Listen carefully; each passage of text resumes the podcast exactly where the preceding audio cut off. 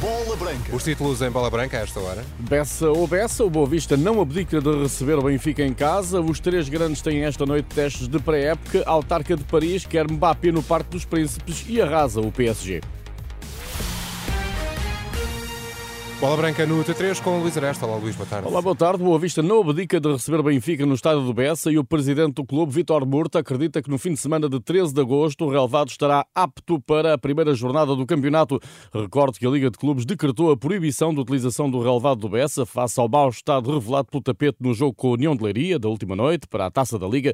Em declarações à bola branca, o presidente do Boa Vista recusa liminarmente a possibilidade de receber o Benfica fora do Bessa, abrindo a porta a um pedido de adiamento do jogo da primeira jornada. Em todo o caso, a convicção de Vítor Murta, com base nas informações recebidas da empresa que faz a manutenção do relevado do Bessa, é de que o tapete estará apto a receber o Benfica na primeira jornada. Garantido-nos a 100% que o relevado vai estar em condições para, para a realização do primeiro jogo. Nesse sentido, vocês estão a pensar num plano B, um outro estádio, ou nem sequer isso parte neste momento das, das, das possibilidades do Boa Vista? Não, isso não, nem sequer equacionamos essa hipótese, porque foi além de nos ter sido dada a garantia de que o relevado vai estar em condições, mesmo que nós uh, achássemos que esta recuperação do relevado existente não era possível em tempo útil, teríamos de ter uma outra solução, mas sempre julgando no, nosso, no nosso estádio.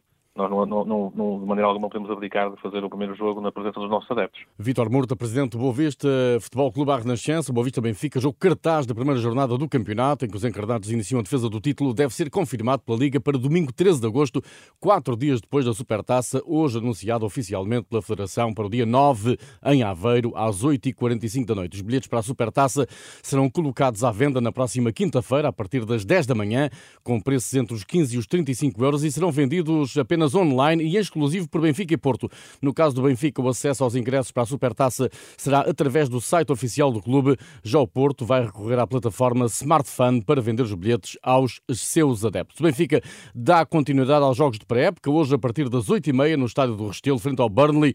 A equipa treinada pelo antigo internacional belga Vincent Company volta a marcar presença esta época na Premier League, depois de se ter sagrado campeão do Championship na temporada passada. Já o Porto entra em campo da Pia pouco mais mais de meia hora do estado da Bela Vista, no Algarve, frente ao Wolverhampton. 11 do Porto já conhecido, com Diogo Costa, PP, Pepe Marcano Zaidu, Otávio Baró, Eustáquio e Galeno, Tony Martínez e Taremi. O Porto reencontra o treinador Julian Lopetegui e o guarda-redes José Sá, que vai ser titular nos Wolves, tal como Nelson de Semedo, Mateus Nunes e Pedro Neto. A contar as horas para se vincular ao Porto está Nico Gonzalez, o médio espanhol de 22 anos, está desde ontem na cidade do Porto, tendo pernoitado nas da Foz do Douro, hoje foi visto acompanhado de um personal trainer no ginásio da unidade hoteleira, onde ficou alojado. Nico Gonzalez aguarda pelos termos finais do acordo entre o Porto e o Barcelona. Tudo aponta para um negócio eh, na casa dos 10 milhões de euros, valor próximo do que a SAD Azul e Branca irá desembolsar por Alan Varela, que já se despediu do Boca Juniors e deve viajar para o Porto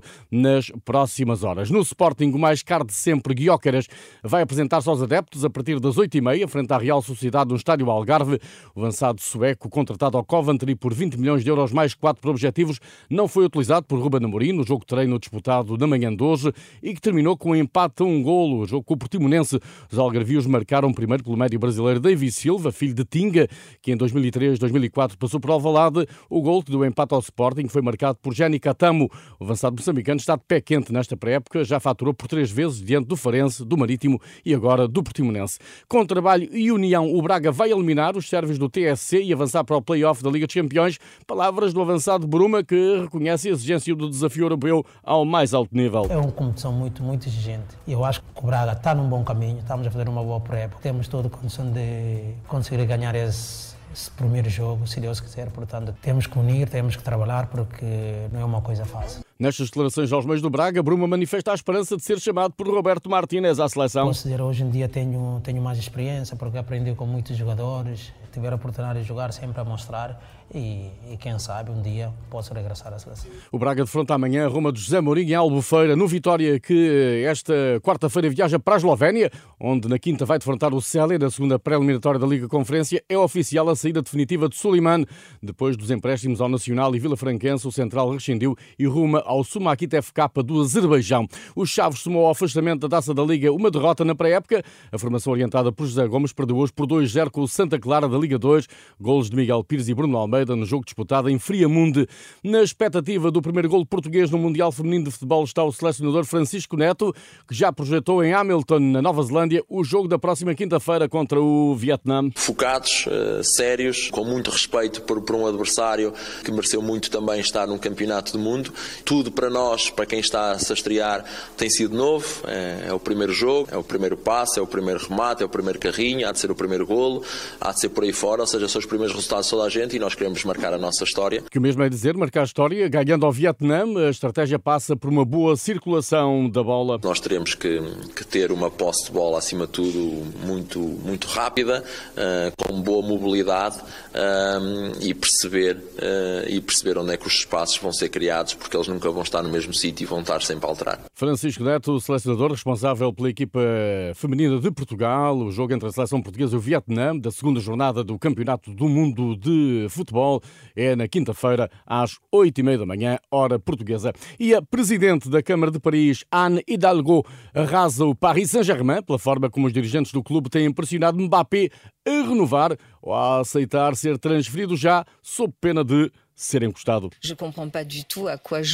Não entendo de todo qual é o jogo do PSG. Kylian Mbappé é o melhor jogador do mundo e não o deixam jogar. Já não entendo nada. Kylian é um jogador extraordinário e gostaria de o manter em Paris. Acredito que o seu desejo também é ficar o máximo de tempo possível em Paris. Portanto, a pergunta é qual é o jogo do PSG? Donc la question c'est plutôt à quoi joue le PSG. É a pergunta que a Anne Hidalgo, a presidente da Câmara de Paris, deixa aos dirigentes do Paris Saint-Germain. Que o PSG aceitou uma proposta recorde de 300 milhões de euros do Al Hilal, treinado por Jorge Jesus, pelo avançado internacional francês, que receberia eh, cerca de 700 milhões de euros por ano. Até agora, Mbappé mantém-se em silêncio sobre a possibilidade de, aos 24 anos de idade e ainda com tanto para mostrar na Europa, se transferir eh, para a Liga Saudita. Eh, de resto, foi sem Mbappé, excluído da digressão que o PSG empatou hoje a zero com o Al Nassr, em Osaka, no Japão. Cristiano Ronaldo esteve a tempo inteiro na equipa treinada por Luís Castro, já na formação francesa foram titulares os portugueses Danilo Pereira e Vitinha, ambos substituídos ao fim da primeira hora de jogo. Tudo em rr.pt. Boa tarde.